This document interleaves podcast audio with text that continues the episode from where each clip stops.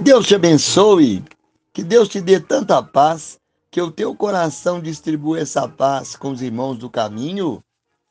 Davi, no Salmo 71, versículo 5 e 6, ele fala: Pois tu és a minha esperança, Senhor Deus.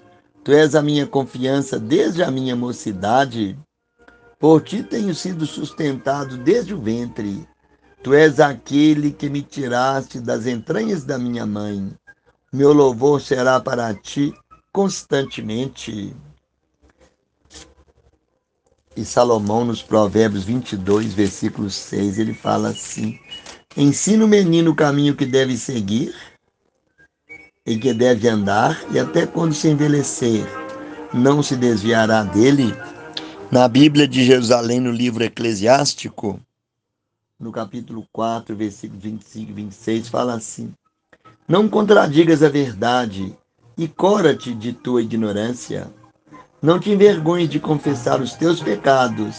Não resistas à correnteza do rio no livro Espera Servindo, na lição Contas, diz Emmanuel: Deseja o bem de todos sem reprovar a ninguém.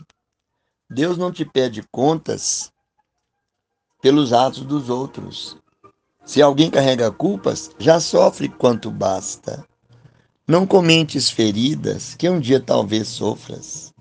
Se busca melhorar-te, não tens tempo a perder. Ante Deus, cada qual responderá por si? Santo Agostinho fala assim: a paz é um tal bem que não se pode, não se pode desejar nada mais caro ou mais caro, nem possuir um mais útil. Para meditar, a beleza é uma daquelas coisas raras que não nos deixam duvidar de Deus.